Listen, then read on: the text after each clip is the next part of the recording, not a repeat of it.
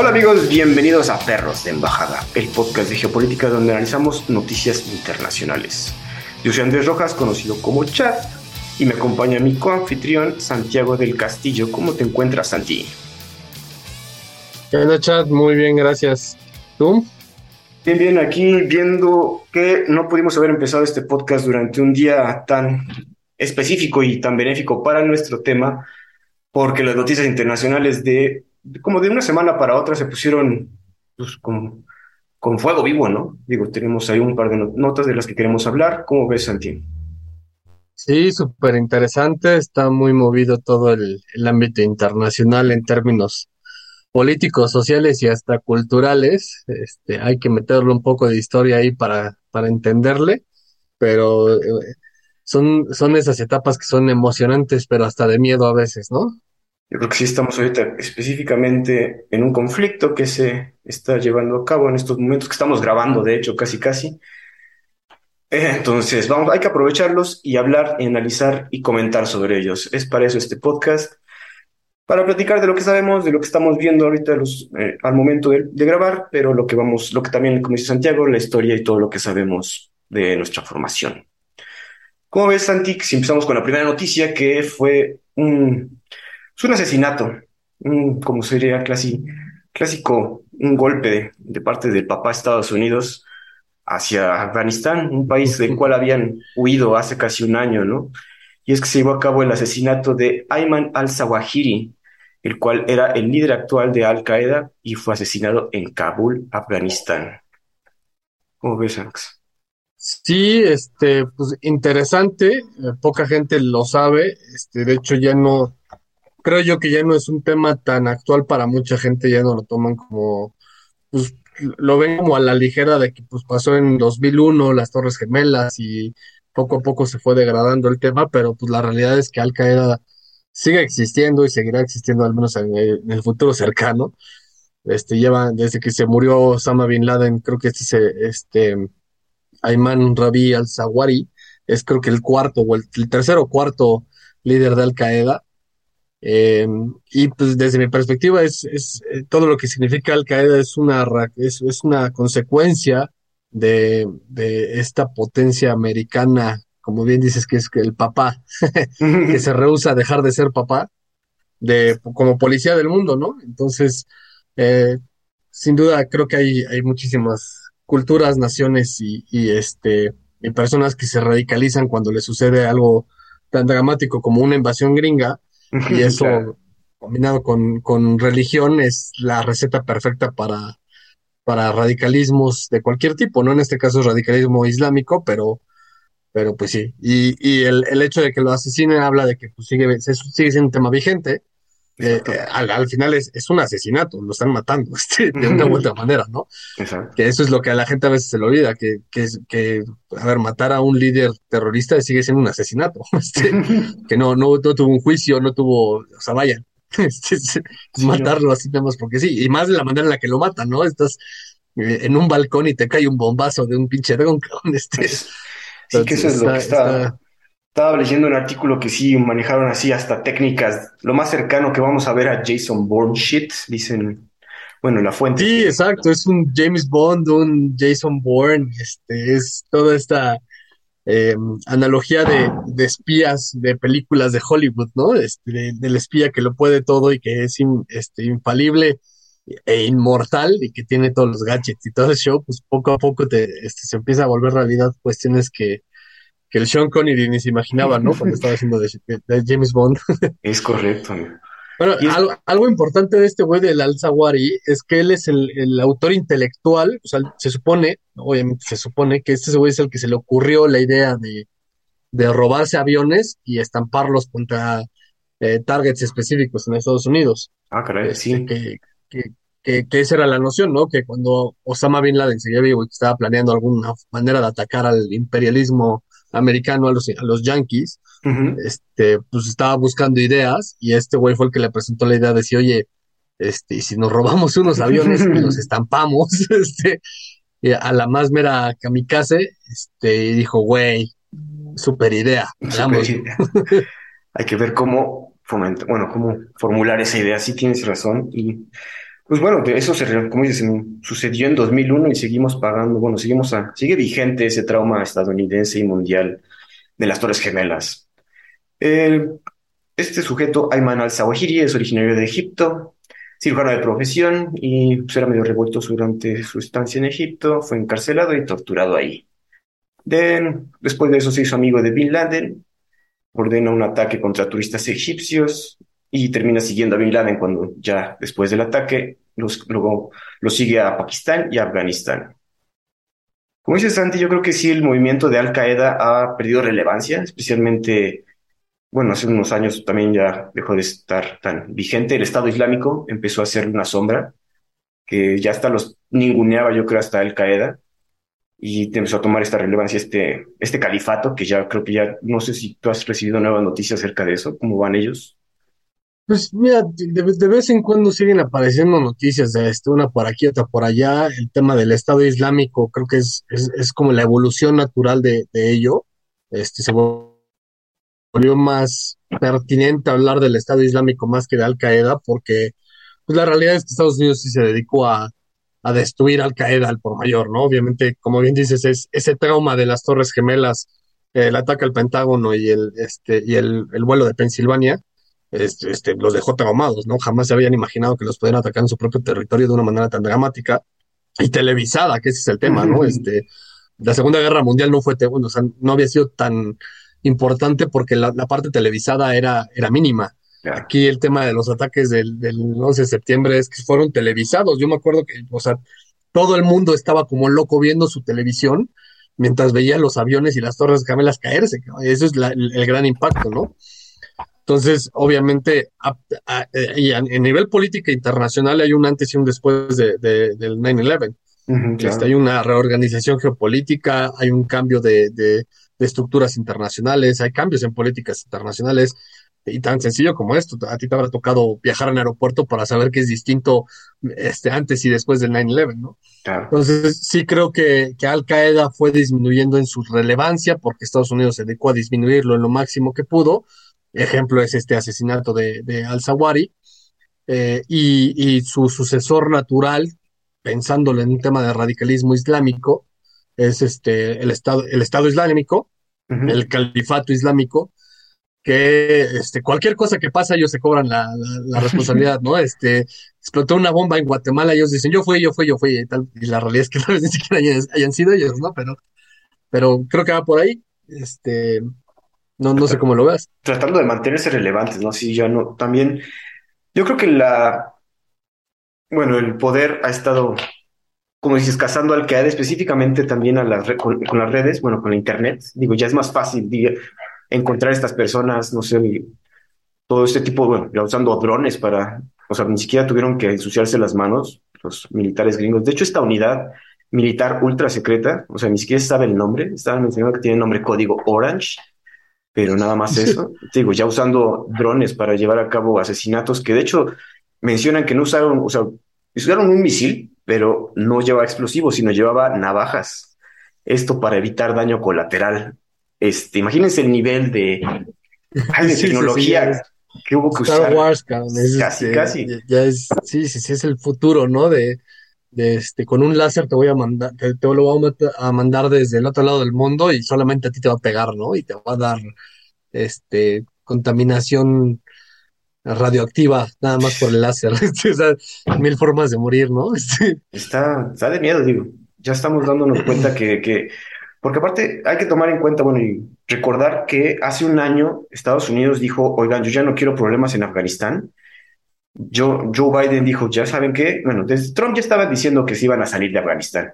Oh, de pero... hecho, desde Obama está el plan de salida, Ajá. este, porque la propia población ya, ya, ya, no, ya no quería tener ahí presencia en Afganistán, que, que este, digo, es, es parte de todo este, este, esta mentalidad geopolítica internacional que tiene Estados Unidos de mantenerse presente, pero es, es un mini Vietnam para ellos, ¿no? Es, o sea, no perdieron, pero no ganaron.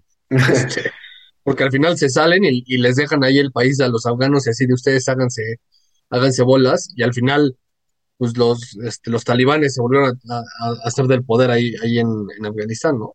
Sí, que es, pues. este, es, es un poco la paradoja de entré para quitar los talibanes, me chuté 20 años, no lo logré, me salgo y les avientas el país en ruinas, y dices, este, suerte, que les vaya bien. Ahí les encargo.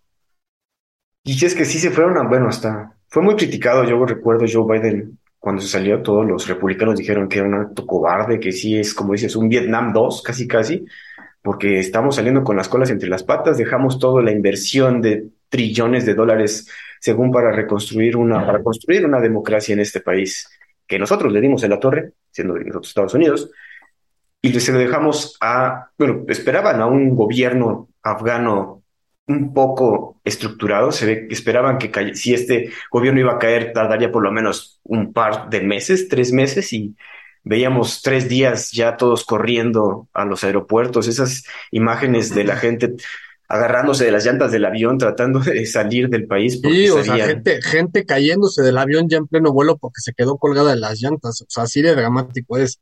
Y, y el tema de Afganistán es, es muy interesante porque es, es como, o sea, los rusos entraron y no pudieron.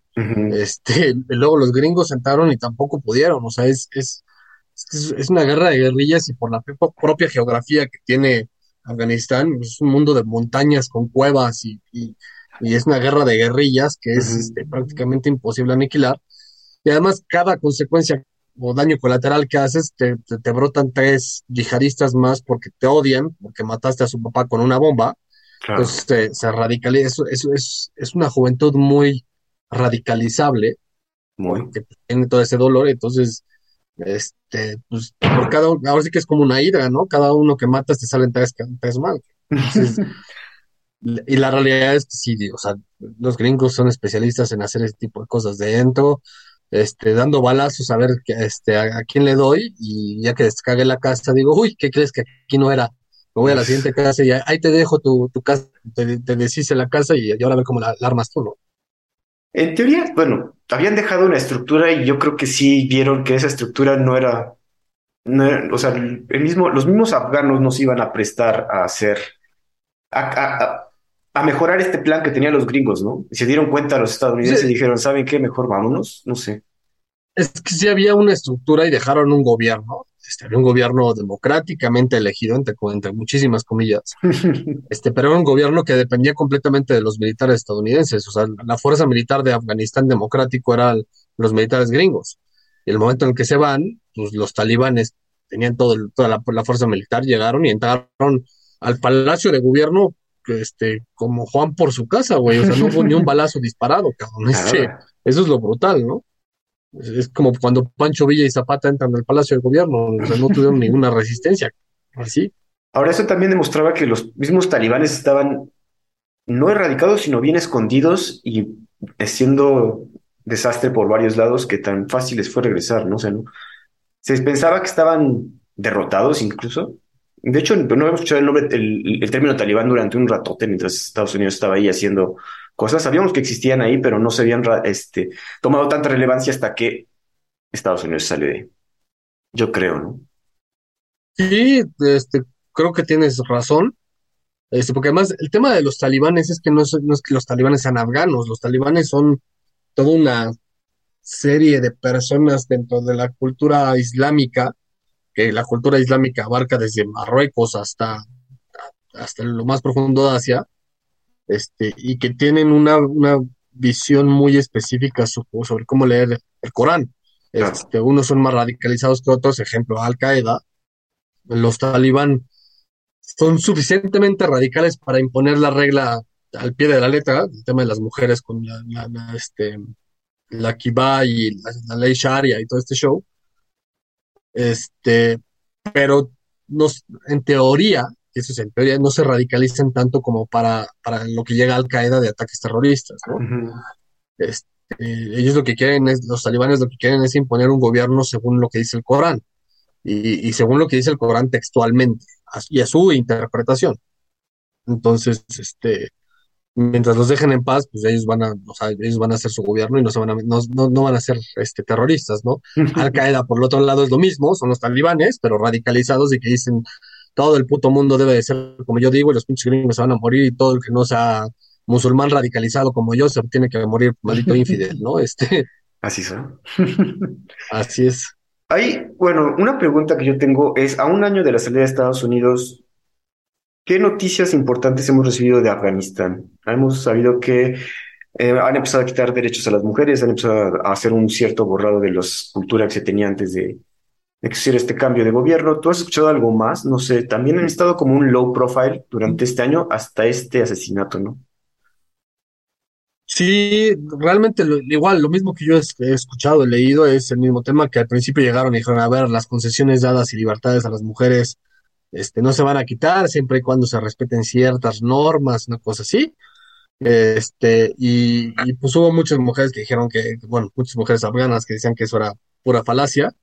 Este, y al final, pues terminó siendo cierto, ¿no? A los dos meses de que pasó, empezaron a poner limitantes a las mujeres, este, que no podían salir, tenían que ir atrás del esposo, no podían tener altos puestos de trabajo, no pueden tener puestos, este, gubernamentales, este, vaya, todas estas cuestiones un poco, este, pues muy, muy apegadas a, esta no- visión talibán del, del Corán Pero se- no pasaba de eso, ¿no? De, de los, las violaciones a derechos humanos, o sea, cuestiones así, más allá de cuestiones internas del país, este, de, de, pues, de la aplicación propia de la ley talibán, no llegué a escuchar nada de ellos. El mundo estaba más centrado en la pandemia, en la invasión rusa, este, Exacto. a Ucrania, o en este, pues no sé, otras tonterías como la inflación, el Bitcoin, inclusive, El este, Bitcoin. Cuestiones así que están viendo a los pobres afganos cómo sobrevivían, ¿no? Hasta, hasta ahora que sale esto, y que creo yo que inclusive queda hasta solapado y, y, este medio como de segundo grado de noticia, no, no tiene el impacto que, que pudo haber tenido en otra ocasión, por lo que tu tía Nancy Pelosi hace, ¿no? Este, Ahorita pasamos con tu tía Nancy Pelosi, nada más para terminar con, con Afganistán. Eh, diplomáticamente, frente a otras potencias como China o Rusia, como tú has escuchado algo que ha- han volteado a ver a Afganistán, han querido hacer, tratar con el gobierno talibán. Yo no he escuchado tanto acerca de acercamiento de otras grandes potencias. mira, o Rusia históricamente siempre ha sido receloso de Afganistán, porque Afganistán es el Vietnam de los rusos. O sea, en los ochentas, este, Afgan- Rusia invade Afganistán, se pelea con los, con los talibanes y con lo que después sería Al Qaeda. Este, de hecho, los gringos arman a Al Qaeda, les dan las, las- las- las armas a Osama Bin Laden, les dicen, les, los entrenan, les dicen cómo pelear contra los soviéticos en un intento de frenar la avanzada comunista Claro. este, que termina derrotando, entre comillas, a Rusia, bueno, la Unión Soviética, la Unión Soviética se sale de, de- de Afganistán y llega un periodo de incubación de Al Qaeda en el que pues, pasan, no sé, unos 15 años, 20 años en los que Al Qaeda se empieza a formar y, fer- y fermentar para terminar en los ataques del, del 2001, ¿no? Este, el 9/11. Pero, pero no, a ver, Rusia siempre ha sido recelosa de Afganistán. Afganistán es de los pocos países que terminan en Istán, Ajá. este, Kurdistán, Tayikistán, este, Kirguistán, todos estos, que nunca fueron parte de la Unión Soviética. Entonces, eh, ellos, Ah. a los rusos les duele esa parte, ¿no? Este, y China, pues China no tiene interés de expansión territorial fuera de lo que ya reclama como propio. Este, no le interesa a, a los chinos, ya tienen demasiado territorio y tienen demasiada gente. ¿Para qué se meten con pedos? Este, Eso sí. en ese sentido, creo que pues, no, no, no ni les interesa, ni los voltean a ver. Es mientras no me estoy chingando, o sea, son como una mosca. Mientras no me estoy chingando, este, Todo bien. existe ahí. Sí. Ahora, Porque además es curioso, lo- los, los musulmanes radicalizados, o sea, el, el radicalismo islámico, generalmente no, no tienen ningún, ningún inconveniente, digámoslo así, ningún problema ajá. con, con religiones asiáticas, con los sintoístas, con los hindúes, bueno, con los hindúes sí, este, principalmente por el tema Pakistán-India, pero con los sintoístas de Japón o con las religiones budistas de China, este, o, o con todas estas mi, microreligiones de todo el mundo chino, generalmente ni, ni los pelan, es igual, ¿no? Este, para ellos es así como, ah, estos güeyes. Interesante que no exista un conflicto ahí. No, generalmente el conflicto talibán, bueno, el radicalismo islámico es contra el cristianismo, ese es así, Ajá. judaísmo, cristianismo, ¿no? Toda la, esa vertiente occidental. La que le da problemas. Sí, pues es que nos fascina estar ahí picándole al erizo. Ahora, ya para terminar y pasar a nuestro siguiente tema, como mencionamos, Estados Unidos ya no está en Afganistán. sin embargo, tiene la capacidad tecnológica y de vigilancia para poder asesinar a alguien en Kabul, Afganistán, en su capital, de una manera que ni siquiera, bueno, quizás... Es que es por lo mismo. ¿Tú, crees que es el por lo mismo, porque a nadie le importa Afganistán, güey. Pero tú crees que el Ah. gobierno talibán cooperó con Estados Unidos para que asesinaran a Ayman al No, para nada, al contrario. Yo creo que los gringos se metieron ahí sin preguntarle a nadie. Y el tema, y es justo eso, ¿no? A Afganistán no le importa a nadie que ni los rusos ni los chinos tuvieron un pero en que los gringos se metieran ahí. Cosa distinta, por ejemplo, si los gringos deciden un día decir, ay, ¿sabes qué? Este, me voy a meter en Venezuela, China levanta la mano, ¿no? O me voy a meter en Ucrania, Rusia le dice, no, güey, aquí no. Ajá. O me voy a meter en Corea del Norte y China le dice, no, güey, no te metas ahí. Este, o sea, si- no, no puedes pasar ni un avión por encima de ahí, ¿no? Es que sí Este, en cambio en Afganistán es, oigan, me voy a meter ahí, pásale, güey, este, desmadre, descágalo. Y ahora, Pues, los que te van a quejar son los, son los afganos, güey, este, pero pues, sé que te vale madre, este, lo que ahí, entonces, sí, ¿qué van a hacer exactamente? Esto fue, bueno, demuestra poderío estadounidense, demuestra poderío, bueno, es la respuesta de Joe Biden al que le dijeron débil hace un año, porque sí salió. Joe Biden a decir, oigan, frente a, los medios y dijo, oye, vamos a cabo este asesinato y se llevó a cabo muy bien con las fuerzas, nuestras fuerzas especiales y lo celebramos, ¿no? Un terrorista menos. ¿Crees que es, suficiente como para decir, ah, no estamos tan mal en Afganistán, en Oriente Medio, a pesar de habernos salido? no, a ver, en política gringa, y esto es desde la época de fundacional gringa, este, hay, está esta noción de los, de los hawkish, los, los, los presidentes que son hawks, que son presidentes agresivos, este, expansionistas, eh, que tienen una postura muy dura a nivel diplomático, etcétera, ¿no? Son, son presidentes fuertes, entre comillas, ¿no? Y eh, su contraparte eh, son los que no, los que no son intervencionistas, dígase un este, Jimmy Carter. Biden cae en esta, en esta, este, en esta categoría, ¿no? Este, que son más como tranquilos, presidentes que no, no se meten tanto en, en política internacional, que son vistos como débiles, generalmente pierden la reelección, este, por ejemplo, Jimmy Carter, eh, que Jimmy Carter es el mejor presidente que ha tenido Estados Unidos para el mundo, pero el peor presidente que ha tenido Estados Unidos para los gringos, porque pues, es un presidente anómalo. Este, Claro. ese no tenía nada que ver con lo que es la política gringa.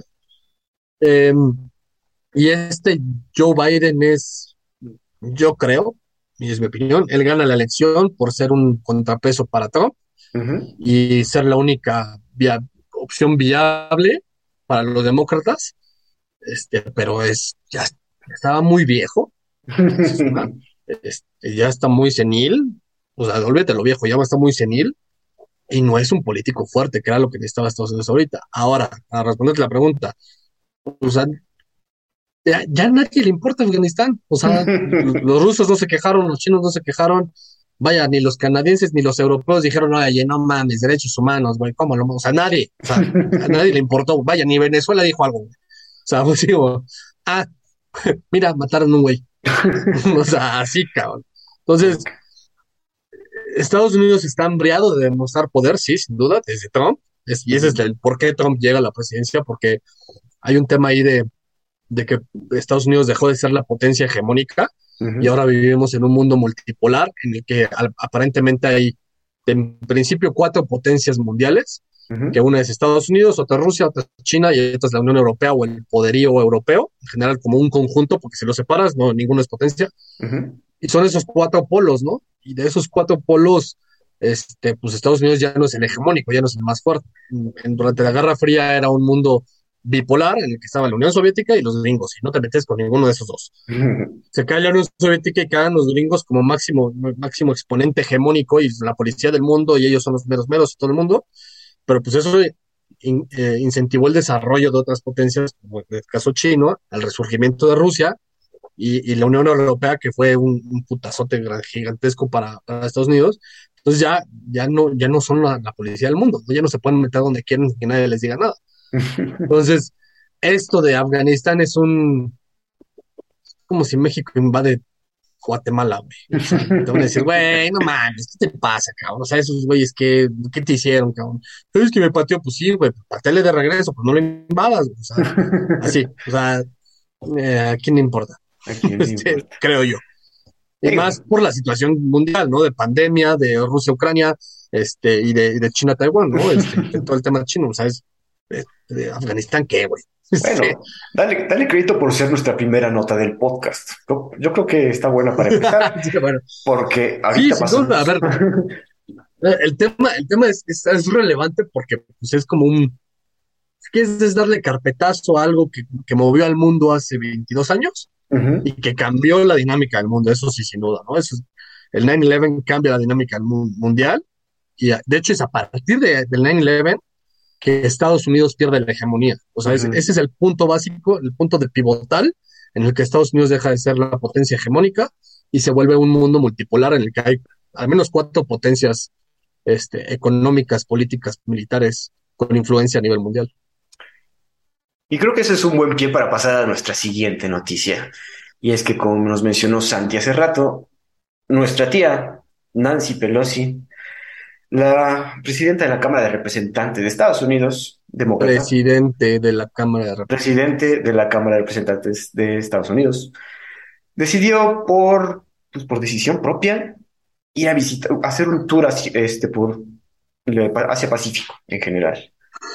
Una de esas visitas empezó, todo el mundo pensábamos que era directo a Taiwán, pero no, como que primero se fueron a Singapur, descansó ahí la señora porque pues ya tiene como 80 años, ya, ya está grandecita, porque un vuelo tan largo pues no aguantaba.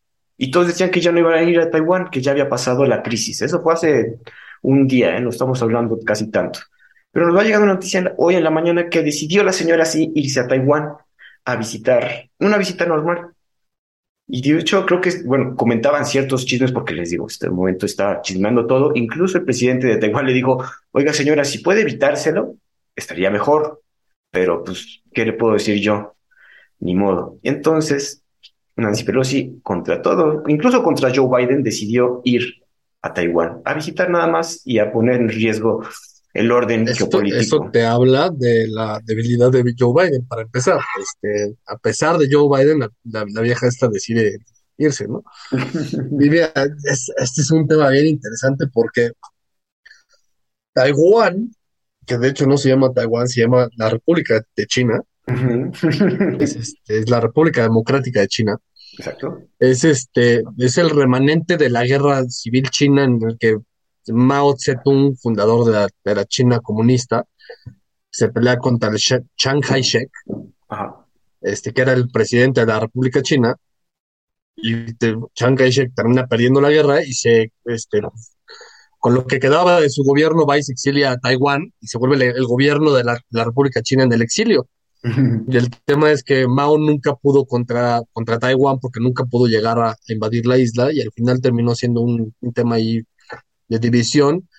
Eh, la, China maoísta, la, China comunista no reconoce a Taiwán como país.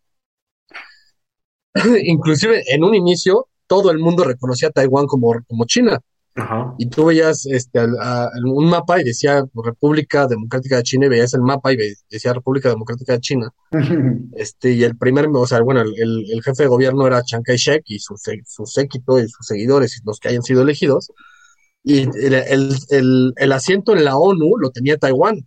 O sea, ah. el, asiento en la ONU que decía China era de Taiwán, el representante de Taiwán estaba ahí.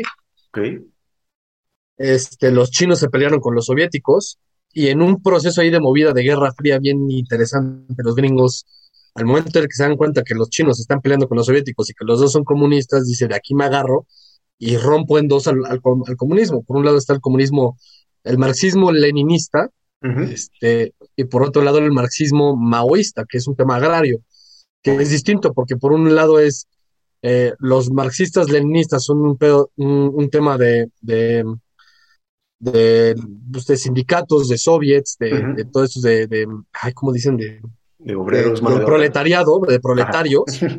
y el tema de Mao es un tema agrario, es principal, es una revolución agraria. Ah, ahí, está el principal choque. Y cuando Estados Unidos se da cuenta de este choque y que, y que, se, que rompen relaciones, se voltea con China y le dice, yo te hago el paro, te reconozco a ti como China y peleo para que en la ONU tú seas el que tiene el, asiento en, este, ahí Ajá. Pero manda al diablo, o sea, así a los rusos, a los soviéticos. Y búscalo en internet, está brutal, güey. Es una foto en la que están, está el diplomático, el embajador de la República de China, que está llegando a la ONU, y llega a su asiento y ve a tres chinos de la China comunista sentados así cagándose de risa con su bandera roja con las estrellas. Dicen, ¿qué pedo, güey? Aquí estoy yo, yo soy el bueno ahora, güey. Entonces se voltean los otros, los de, los de Taiwán, y dicen, oye, ¿qué pedo? ¿Qué pasó? No, es que tú ya no eres reconocido como Estado, güey, nadie te reconoce ya. y así, güey, literal, de un día para otro, los güeyes llegaron y no sabían.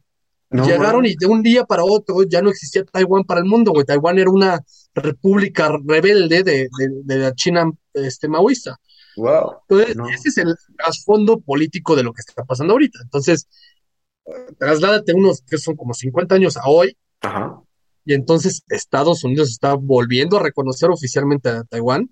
Creo que a nivel mundial, Costa Rica, este, no sé, este, Cataluña, eh, Osetia del Sur, Kosovo y de estas micronaciones, así que a nadie le importa nunca son los únicos que reconocen a Taiwán como país este, independiente, ¿no? Este, y Costa Rica porque tiene relación comercial muy importante con Taiwán, pero fuera de eso, nadie reconoce a Taiwán. Y el, pedo, el, trasfondo que genera un pedo cabrón de esta visita es que la visita de un, de un representante oficial de, un país, en este caso Estados Unidos, a territorio taiwanés, es reconocer la soberanía de Taiwán por encima de la de China. Entonces, Estados Unidos está mandando el mensaje de que yo reconozco dos naciones, reconozco la China comunista y reconozco a la China Taiwán.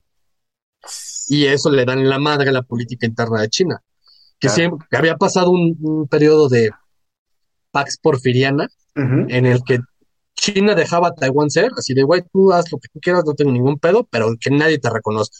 Y que ningún jefe de Estado vaya a tu Estado y este, nadie pise ahí. Y todas tus relaciones comerciales a mí me vale cacahuate, no me voy a meter X. Siempre y cuando la gente reconozca que yo soy China y que me reconozca que yo digo que tú eres este, rebelde, ¿no? Pero en ahorita que ya tienen este pedo, entonces ya es, oye, ya, ya, ya, estuvo bueno, ahora sí ya, ya no, ya no hay Pax Porfiriana, ya no, ya no están tranquilos, ya, este, esos son míos, y que llegues ahí, este, sin mi permiso y sin mi aprobación está de nuevo. Ese es el, el verdadero El problema ahorita. Ahorita que mencionas, o sea, ¿Taiwán puede hacer acuerdos comerciales con otros países, digamos, o tiene, y al momento de hacer esos acuerdos comerciales, ciertos países lo reconocen, o cómo se maneja el comercio allá, no tenemos idea? Pues es que sí, o sea, Taiwán puede hacer acuerdos comerciales con quienes los reconozcan como país. Este, por ejemplo, Costa Rica, ¿no? El pedo de si tú ves la mayoría de, tu ropa, bueno, al menos en los 90 y principios de los 2000 el 80% de la ropa aquí en México decía Made in Taiwan. Lo que pasaba es que Taiwán maquilaba toda esta, esta infraestructura, toda esta mercancía, la mandaba a Costa Rica y Costa Rica la, la, este, la, colocaba en, todas partes del mundo. Ah. Entonces, Taiwán nunca hacía un acuerdo comercial con Estados Unidos o con, ningún país así. Lo que hacía era un acuerdo comercial con alguna empresa, por ejemplo, Nike, ¿no? Ok. Pero entonces la cláusula decía, güey, este, todo lo que se produzca en Taiwán pasa, y es un ejemplo, ¿no? Pasa por Costa Rica y de Costa Rica distribuye. Entonces es un producto que viene desde Costa Rica, que Costa Rica no tiene relaciones con China. Oh, relaciones con Taiwán. Entonces, políticamente hablando, Taiwán no tenía relaciones comerciales con prácticamente ningún país. este, Ahorita el pedo es que gracias a esto, en teoría ya debe de haber relaciones comerciales con, con Estados Unidos. Al menos Estados Unidos ya lo está reconociendo como un país, no como una parte de China. Ah, sí es un asunto, porque para los escuchas que no sepan, si esta política de una China, de One China Policy, se había mantenido durante un ratote y de hecho no había, hay un precedente de que había otro representante del gobierno, el líder republicano en 1997, Newt Greenwich, que también era entonces presidente de la Cámara de Representantes, hizo una visita a Taiwán. Sin embargo, 1997 era un tiempo muy diferente a la China de hoy, ¿no? Podía Taiwán podía hacer estas demostraciones y Estados Unidos podía hacer estas demostraciones de poder frente a China. Sin embargo, pues poco a poco el poder, el, poder geopolítico de China ha ido creciendo, obviamente. Su nivel comercial, como potencia comercial, es inmesurable ahorita, solo mesurable contra Estados Unidos y genera estos conflictos. No sé si te acuerdas también de una noticia reciente, bueno, no reciente, tiene como un año, durante la pandemia, de que fue muy sonada, que John Cena, el el, el luchador Ajá. de la El, WWE, el- que ahorita ya es casi estrella de cine 100%, mencionó que Taiwán era un país, ¿no? Por, por, por pura, en una entrevista y se le salió, básicamente. Y como el otro día, una- o sea, le dijeron que hiciera un mensaje disculpándose con el, con el país, con sí, China, es que sí por haber hecho, tema. por haber insultado y hablando en, en, en ca- en mandarín, bueno, en chino cantonés, así John Cena hablando perfectamente chino, diciendo que perdón, estoy muy agradecido con China, ellos han sido siempre muy buenos, una disculpa por haber hecho esta semejante insulto, ¿no? Barbaridad. Y es que Sí, o sea, era. mira, ve, justo estoy viendo un mapa de países que reconocen a Taiwán como país y está Guatemala, Belice, Nicaragua, Costa Rica. Haití, Santa Lucía, Trinidad y Tobago, Paraguay, el Vaticano, eh, Vanuatu, Islas Marshall, este, y por ahí vete más islitas en el Pacífico. Y that's it. Este, lo único. es lo único. Entonces, o sea, sí es un pedo. Como les comentamos, la Casa Blanca y el Pentágono advirtieron contra esta visita porque sí lo veían como no, no era recomendable, eh, pues, a sus- bueno, como diríamos, tocarle los huevos al tigre, de forma coloquial, perdón. Pero también ciertos, cier- bueno, ciertos republicanos festejaron este viaje como haciéndole afrenta a Joe Biden, ¿no? Diciendo que qué bueno por esta señora, porque está diciendo, mostrando los tompiates que Joe Biden no tiene haciendo este viaje. Entre ellos, bueno, varios republicanos, pero interesantemente, si esa palabra existe, Trump criticó este viaje de Pelosi, diciendo que Biden, pues digo, sí hay que tener cierto, no, no diciendo nada de Biden, Biden ya sabe que es eterno enemigo, pero diciendo que está, que no es bueno, no, no vale la pena arriesgar tanto en estos momentos. Sí, es que se están, están echando toda la, la casa por la ventana estos güeyes. Y además, o sea, en plena situación económica a nivel mundial, de recesión, de inflación, este, el pedo con, con Rusia y Ucrania, que no es, no es también cualquier pedo, o sea, eso tiene implicaciones políticas y económicas importantes. Este, estarle tentando los huevos a China, que es, pues es el, el mercado del mundo, güey. O sea, China es el mercado del mundo. Entonces, es este, es, es, a mí se me hace un, un, un error estratégico brutal de parte de Estados Unidos. Este, que sin duda, a ver, hoy no empezó la, ter- la Tercera Guerra Mundial. Es, eh, como ta- la- también la gente decía que con lo de Rusia este, iba a empezar la Tercera Guerra Mundial. Pero sí, pues sí son señales que hay movimientos políticos internacionales que parecieran movimientos similares a, lo- a los previos a la Primera y a la Segunda Guerra Mundial, que podrían desarrollarse en un conflicto armado a nivel internacional de gran escala. Porque pues ya tienes tres bandos, de los cuales dos, pues digamos que no, no están tan peleados, Rusia y China no están tan, tan distanciados como uno podría pensar. De hecho, Rusia apoyó completamente a China y dijo que era una mamada lo que estaban haciendo los gringos. Este, y calarle, calarle los huevos a, a los chinos a ver qué tan huevón, huevudos nos salieron para ver este, si, si se avientan a, a algún tema militar por una visita a Taiwán, es, este, es delicado. De hecho, China ya avisó que una planta que iban a construir en Estados Unidos ya no la van a hacer, que era una planta que le distribuía, creo que eran temas ba- baterías para Tesla y Ford. Este, entonces, generas un conflicto económico y de mercado que era innecesario para los gringos. Este, generas tensión política a nivel internacional que era innecesaria para el mundo después de una pandemia y después de lo que está haciendo Putin. Este, y generas escasez de productos. Ahora, eso es una super, y te lo voy a poner en paréntesis, este, como si quieres lo platicamos después, Ajá. pero es una ventana de oportunidad de oro para México, güey. O sea, es, es de que México se voltee y le diga a los gringos, güey, te peleaste con los chinos, aquí estoy, güey, este, mándame toda tu maquila, cabrón, yo te maquilo lo que quieras, ¿no?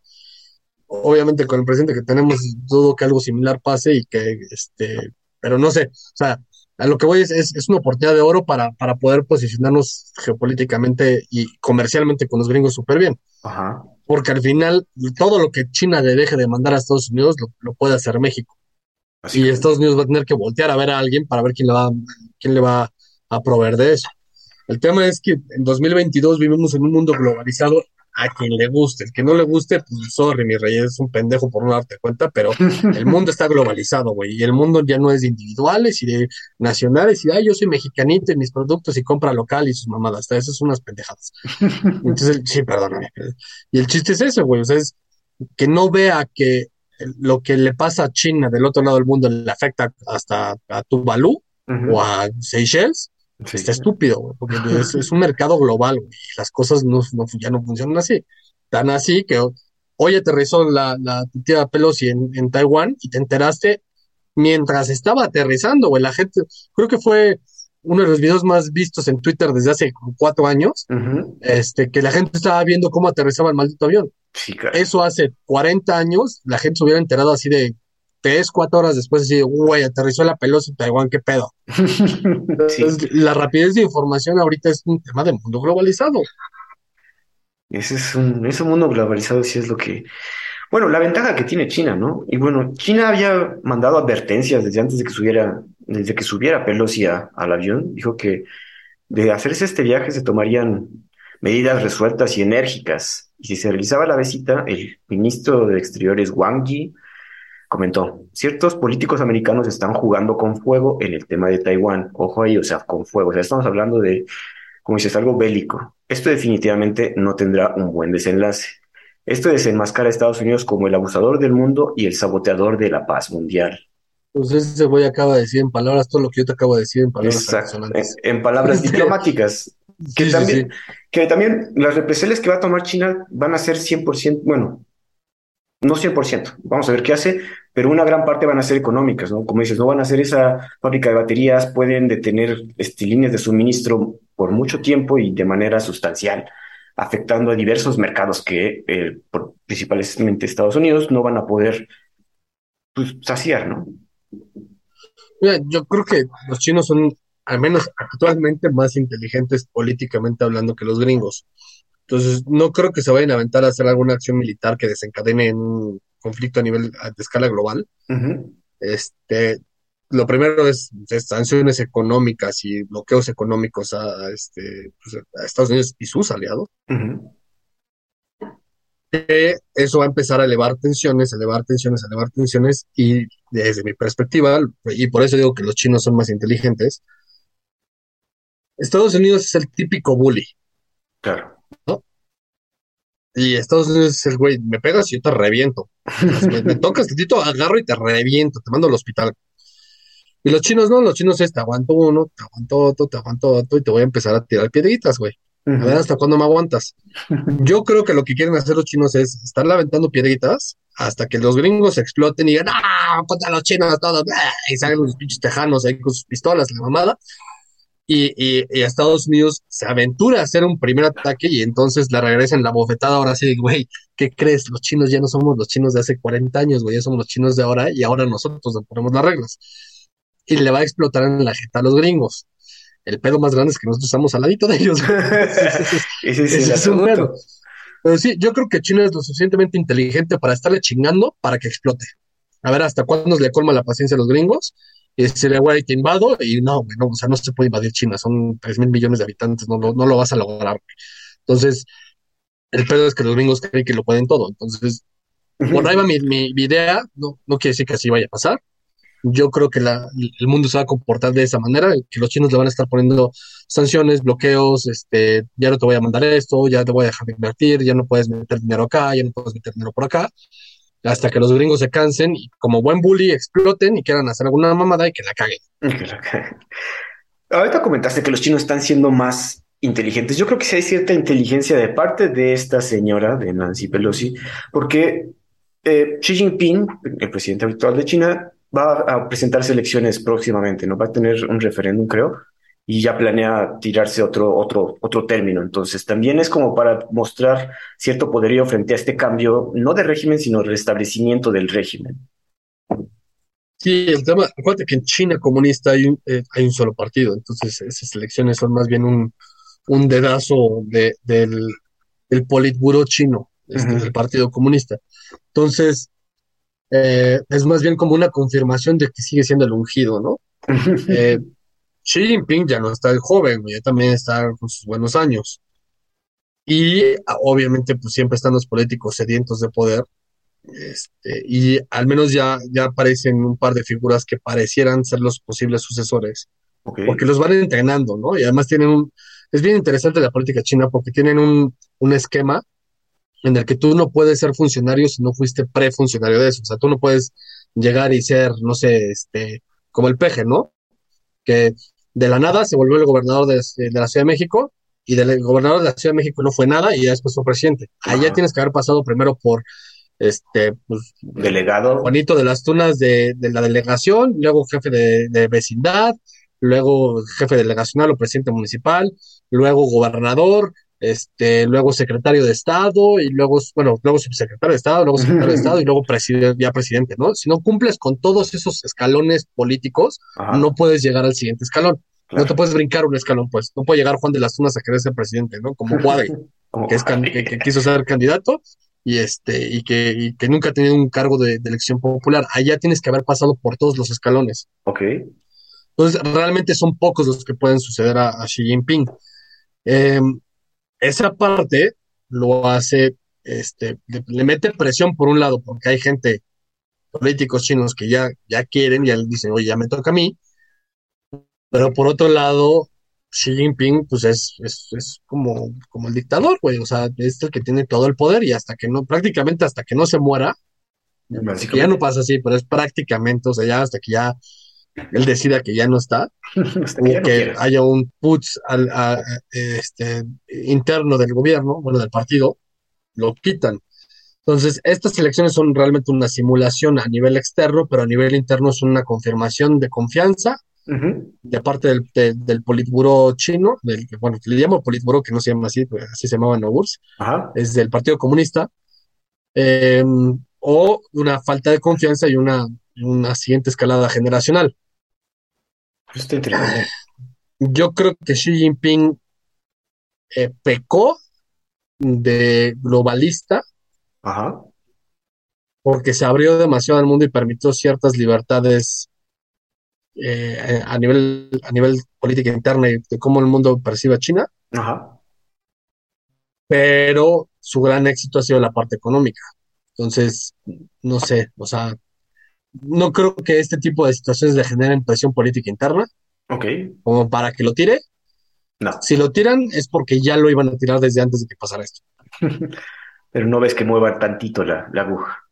No, no, no, no creo que sea una estrategia gringa de vamos a meternos allí a ver cómo afectamos las elecciones y así. Es, es lo mismo que, que con Rusia, ¿no? O sea, por más que los gringos quieran, Putin sigue siendo el güey más querido en Rusia. A pesar de esto, que mucha gente, o sea, Putin siempre tuvo niveles de 80 de, de aceptación, una cosa así, ¿no? Claro. Ah, después de esto de, de Ucrania le bajó al punto que el 70, 60, una cosa así, pero al final la gran mayoría de los rusos adora a Putin, y, sea, y ese es el tema, ¿no? Que eso es lo que le, le duele en la cabeza a los gringos, cómo los rusos pueden querer a ese güey, pues sí, lo, lo quieren, lo adoran, güey, Lo o adoran. sea, es, es un chingón, este, tan tan, Eh, pero pues sí, es, es lo mismo que China, este, no creo que eso, eso pueda afectar un sistema, porque además, como en Rusia, en las elecciones este, pues, no, la gente no será afectada por lo que diga o haga Estados Unidos. De No. hecho, allá el gran enemigo es Estados Unidos. Es, este, el- eh, al que le voy a dar mi voto es el que diga que Estados Unidos es un pendejo y que le vamos a, le vamos a quitar la hegemonía.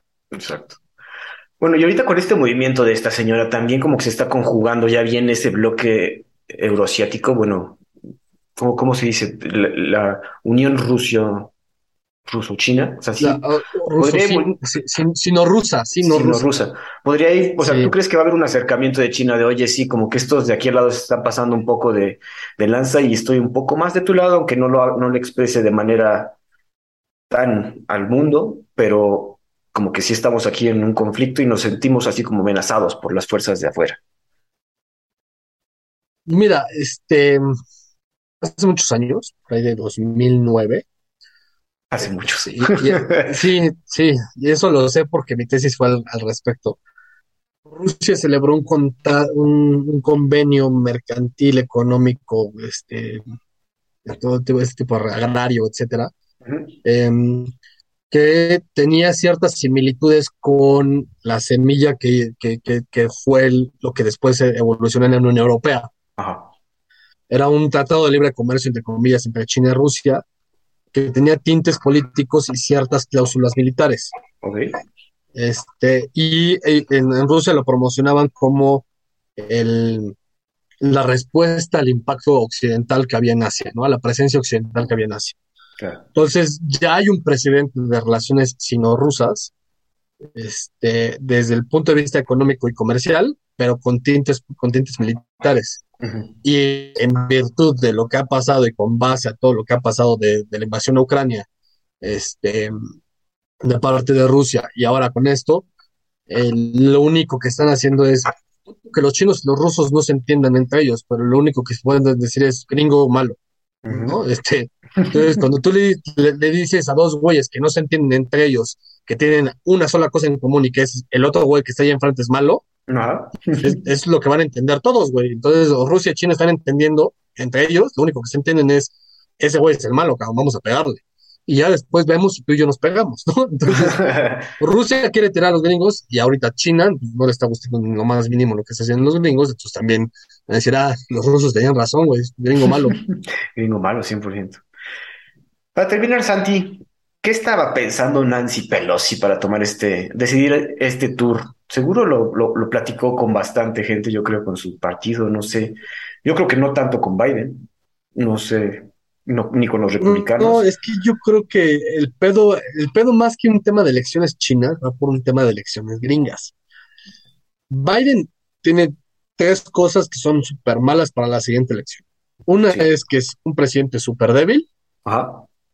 un presidente súper viejo y un presidente sin el apoyo ni de su partido ni de su gente. Ajá. Entonces, yo creo que la próxima elección, el Partido Demócrata estaría buscando no presentar a Biden como candidato, sino presentar a alguien más Ah. que vaya contra posiblemente Trump. Que lo, lo- lo que, al menos lo que he leído es que lo más probable es que Trump vuelva a lanzarse. Sí, claro. Entonces, se me hace una estupidez de parte de ella porque a mí, o sea, lo que me da son señales de que ella se quiere lanzar, Ajá. la Pelosi, pero está igual de ruca, güey, está igual de pendeja. Este, Entonces, no igual entiendo. Tampoco. Este, hay un líder demócrata que eh, curiosamente es este, es el, no me acuerdo si es el sobrino de Kennedy, Ajá. es el sobrino o el, o el sobrino nieto o una jalada así. Es el hijo de Bobby, el hijo o el nieto de Bobby Kennedy, otro güey que mataron, Ajá. que es del Partido Demócrata que, que está generando revuelo y, y ganando importante terreno que puedo, que creo que podría ser, este, al menos que quiere ser candidato o que buscaría algo así. Pero yo creo que este movimiento de, de Pelosi en específico es un tema para tirarle a, a Biden cualquier aspiración presidencial y que el Partido Demócrata llegue con él y decirle, güey, ni pienses en lanzarte, el partido no te va a apoyar, este, y lo mejor que podemos hacer es que tú te bajes del escalón de la candidatura de manera pacífica sin que hagas un escándalo para que no perdamos la elección. Claro. Ahora, Al menos yo lo veo así y lo veo que es una estupidez de los gringos hacer este tipo de pendejada a nivel internacional, pero a nivel local, a nivel home, a nivel, Ajá. este, ¿cómo le llaman los gringos? Este, Política Ay, interna. sí, a, a nivel de es, política interior es, es una movida interesante para, por términos electorales. Pero muy arriesgada a nivel global, ¿no? Si así estás, o sea, no solo estás amenazando cuando Estados Unidos, sino que, digo, es muy egocéntrico esta señora decir que decidir ir a visitar este país solo para mover su partido sin importarle. Además, es la, es la del- es la de la Cámara de Representantes, güey. Representa a los gringos en Gringolandia, nada que ver afuera, güey. O sea, Eso también de hecho, es interesante. o sea, ese, esto es lo que está cagado, güey. Es como si acá este, el presidente de la Cámara de Diputados decide que me voy a lanzar a Ucrania a ver cómo está, güey. Lo estoy diciendo porque pasó, ¿no? Unos diputados se lanzaron a Ucrania a ver cómo, cómo podían ayudar. ¿Cómo vas a ayudar, cabrón? No mames. O sea, ¿qué, chingados haces del otro lado del mundo, güey? Ni, ni siquiera entiendes, güey. O sea, y, y menos en el mexicano, ¿no? Que ni preparación tiene, güey, para, para- en términos de política exterior o, o- o- o relaciones internacionales. Coño, ¿qué, qué chingados vas a hacer allá, güey? O sea, ¿qué, qué es tan importante para los diputados gringos, güey, que tenga aquí la presidente del- de, de la Cámara de Representantes a ver con Taiwán, güey? O sea, nada, cabrón, no, no hay una excusa real. Eso es lo que es una pendejadota, güey. Querían picarle los huevos a los chinos, cabrón. Entonces te vas y te metes a Venezuela, güey. Y a eso le hace falta un chingo de gente y todo el mundo te lo aplaudiría, güey. Pero, Sí, güey, mejor, esta mamada, ¿no? Sí está. Digo, es de preocuparse. Digo, esta señora es polémica incluso dentro de la misma política gringa. Se sabe que ella, su esposo, bueno, a través de su esposo, ha movido este, varias acciones y mercados ah, para su beneficio, obviamente. Bueno, creo que se decía mucho que al momento de las vacunas ellos habían comprado, o no, cierto, de los microprocesadores que estaban en escasos, había comprado acciones antes de que se supiera que, que había esa, esa escasez. Entonces, se me hace muy egocéntrico de parte de la señora, como dices aquí, en su statement dice que es para ampliar las, los partnerships económicos con todo Indo-Pacífico, la región Indo-Pacífica, pero pues, no sé, no, nada más es, ah, políticas internas, como dice Santi. Sí, güey, es una pendejada, güey. Tiene 82 años la señora, güey. O sea, ne- ne- o sea, no, no, no, cabrón. ¿Qué tipo de estupideces estás moviendo, güey? Y si no fue ella la que lo eligió, si no fue el Partido Demócrata, pues qué pinches estrategias, güey. Porque, o sea, Están horribles. sí, cabrón, o sea, nada que ver, güey. Este, no, no hacen sentido, güey. O sea, podrían hacer sentido en tema electoral interno y este, y en Home Affairs, pero, güey, o sea, estás arriesgando demasiado por un tema electoral. Y al final es lo que te decía, los gringos tienen ese ego tan grande que se creen invencibles, se creen la policía del mundo, que dicen, ah, sí, me aviento, güey, total, no pasa nada, güey, ¿quién me vaya a levantar un dedo? Hasta que no les den una, una putiza, como en algún punto se las van a dar, güey. Algún susto les va a dar que... ¿Qué es nuestra preocupación en estos momentos, amigos? Santi, ¿algo más para terminar? Nada, este, pues, A ver, a qué pasa. pinche mundo loco, a ver cómo, cómo evoluciona. Feliz de este primer podcast, a ver qué- qué tal nos va. Este, seguramente seguiremos hablando de este par de temas por un rato. Este, y, y el tiempo nos dará la razón o nos dirá que no. Eh, en mi perspectiva per- personal, sigo siendo el perro que vio el arco iris, pero ningún otro perro me cree. Exacto. Entonces, este, como buenos perros de embajada, platicamos de este show. Exacto. Eso sería todo de nuestra parte y nos escuchamos la siguiente semana, amigos. Hasta luego.